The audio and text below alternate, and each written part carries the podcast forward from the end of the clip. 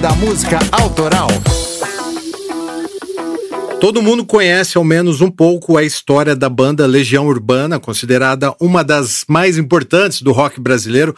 Mas, se você não conhece, aviso que no episódio 18 da segunda temporada, Cocão e eu contamos o início dessa história, e no recém-lançado episódio 54 da sexta temporada, contamos o fim dessa história que, infelizmente, culmina com a morte do vocalista Renato Russo, um dos maiores intérpretes do B-Rock. Hoje, nesse Drops, nossa intenção é tentar explicar os motivos da briga judicial envolvendo a Legião Urbana, mais especificamente é, Dado Vila Lobos, Marcelo Bonfá e o herdeiro de Renato Russo, que é Juliano Manfredini. Aqui é o Gilson De Lázari e vamos para mais um Drops do Clube da Música Autoral.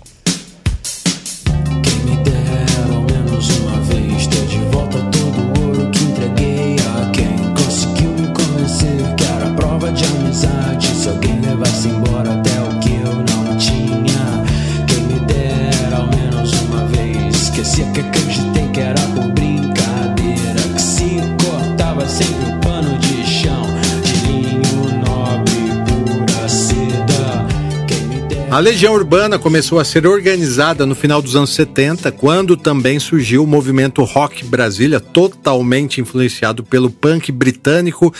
Entre aqueles garotos lá da colina estavam filhos de militares, diplomatas, políticos, agentes públicos, filhos de magnatas, enfim, parte do legado do punk brasileiro surgiu em Brasília, organizado por jovens de classe média. Mas isso não desmerece o rolê, tá? Muito menos invalida as mensagens anarquistas, porém impacta nas decisões dos herdeiros, principalmente quando falamos do legado de uma das bandas mais importantes dessa cena. Somos filhos da revolução, somos sem religião, somos o futuro da nação geração. O primeiro sinal de um eventual problema aconteceu logo após a morte de Renato Russo. O que se sabia na época é que ele teria assumido a guarda de seu filho após supostamente a mãe, uma modelo, ter falecido. Uma história bem estranha, né? Visto que Renato Russo era gay assumido, como assim? Mas aí, beleza, tá? Porque afinal, Cássia Eller também era e teve o um filho. Só que no caso do Renato Russo, a verdade veio à tona logo após a sua morte, quando a mãe biológica do garoto apareceu querendo parte de sua herança. Então, aí sim, a família descobriu que Juliano Manfredini havia sido um presente lá e que Renato o tinha adotado. Inclusive, a mãe biológica já havia doado outros filhos, pelo que é contado aí pelas internets. Juliano finalmente foi registrado como filho de Renato Russo e criado pelos avós.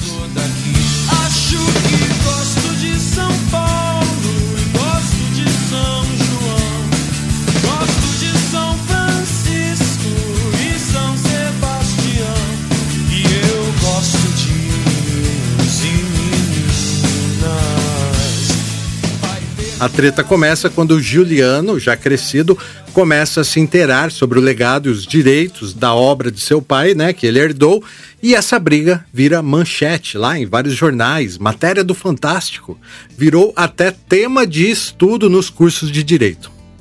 Para entender por que as partes chegaram ao nível de apelar para a imprensa numa briga judicial, precisamos voltar no tempo, em 1986, numa época em que o Legião estava lançando o disco 2, quando eles eram Renato Russo, Dado Vila Lobos e Marcelo Bonfá, mas ainda tocavam com Renato Rocha no time. Eles só pensavam em tocar a sua música lá e gravar os discos sem burocracia, cara. Eles nem ligavam para isso. Às vezes que de tanto acreditar em tudo que achávamos tão certo Teríamos um mundo inteiro e até um pouco mais. Faríamos floresta do deserto. Quando assinaram um contrato com a gravadora e a editora, eles sentiam que todos os seus direitos e propriedades estavam garantidos, mas não é bem assim que funciona. Nessa época, um oportunista, sabendo que o nome Legião Urbana não estava registrado, foi lá e registrou primeiro. Claro, né? Já pensando em vendê-lo para a banda futuramente. Vale lembrar que os direitos sobre marca eram limitados a apenas uma pessoa física ou jurídica. Então, aconselhados pelos seus assessores, cada integrante criou uma empresa em seu nome e, para recuperar o nome da banda, moveram um processo perante o INPI e decidiram que a empresa que ficaria com os direitos pelo nome seria a Legião Urbana Produções Artísticas, registrada no nome de Renato Russo, com participação em sociedade dos demais membros. Beleza. Mas o INPI demorou tanto para reconhecer os direitos sobre a marca que, quando isso aconteceu, Dado e Bonfá já tinham deixado de ser sócios da Legião Urbana Produções Artísticas. Mas isso nunca foi um problema entre os integrantes enquanto Renato Russo estava vivo. E a razão de manter o registro da marca em nome dessa empresa não passava de um trâmite burocrático para garantir a marca deles lá. Como é sabido, Antes do lançamento de As Quatro Estações, Renato Rocha deixa a banda e, enquanto a Legião Urbana esteve na ativa, nenhum dos pais dos três integrantes participou dos negócios. Isso só se tornou necessário quando Renato Russo morreu, em 1996, e a família assumiu a responsabilidade sobre o espólio do cantor. O primeiro conflito de ideias surgiu no lançamento do disco As Quatro Estações ao Vivo, de 2004, quando os representantes de Renato Russo tentaram definir o repertório do disco. A partir daí se inicia uma série de desentendimentos.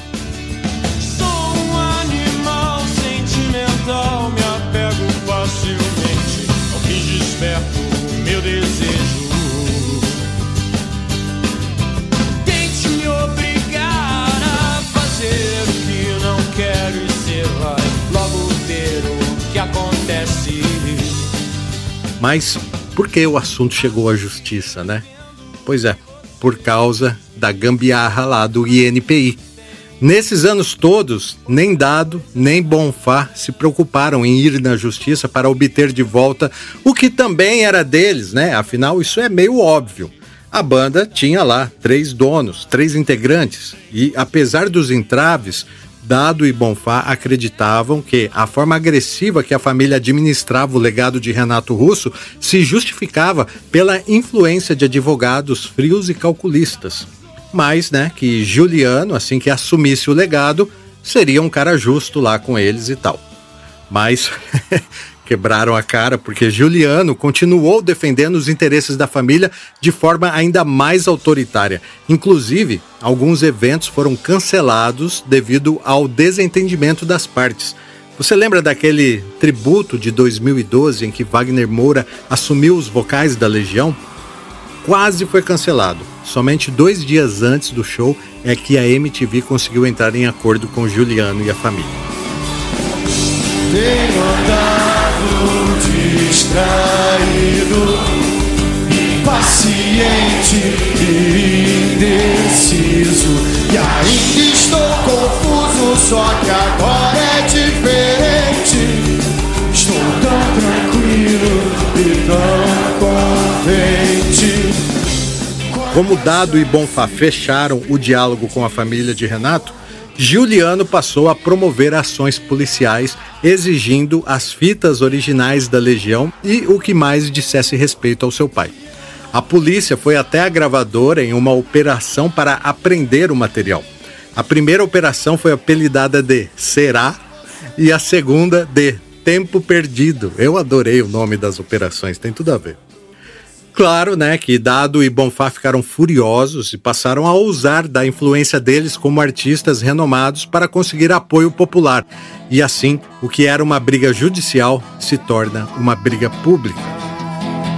Tudo que você faz, um dia volta pra você.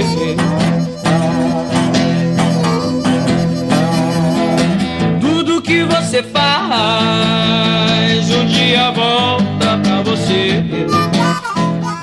Manfredini acreditava que existia um material inédito que ele foi extraviado do apartamento do pai na época em que o imóvel estava sob os cuidados de seus avós. Ele justificou que, abre aspas, nas pesquisas que conduzimos para uma exposição com o Museu da Imagem e Som, notamos que haviam lacunas que não conseguimos preencher. É claro que houve materiais extraviados e ocultados, fecha aspas. Manfredini também disse que identificaram que existem páginas de manuscritos que foram arrancadas do diário de seu pai posteriormente à sua morte. Sobre o material apreendido, Dado explica que não existia nada de inédito lá, apenas recortes de ideias não desenvolvidas e experimentos que não deram certo. Por exemplo, uma versão em inglês de fábrica e uma suposta versão reggae de faroeste caboclo. Dado rechaçou a atitude de Juliano e imaginou que, sob posse desse material, Juliano poderia tentar lá lançar alguma coisa sem autorização deles e avisou publicamente que nenhum material que conste uma nota da sua guitarra seria autorizado. O clima ficou tenso.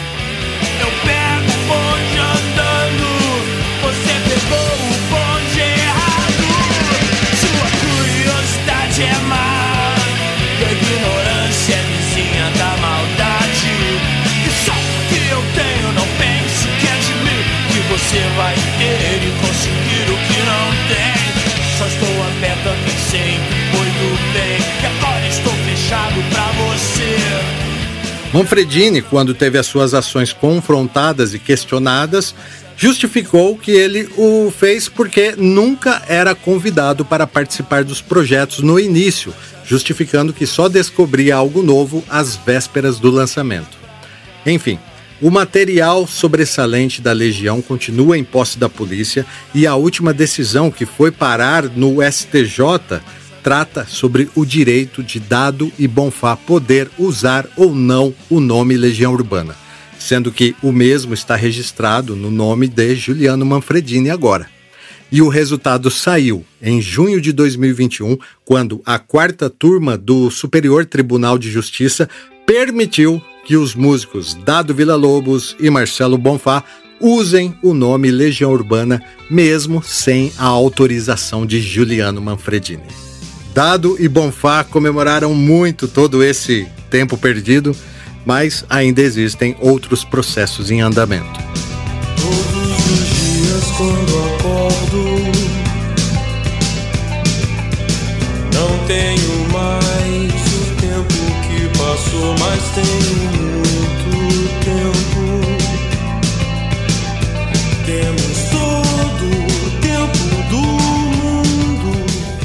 Então é isso. Geralmente eu não me posiciono nesses casos polêmicos, mas dessa vez eu vou abrir uma exceção aqui.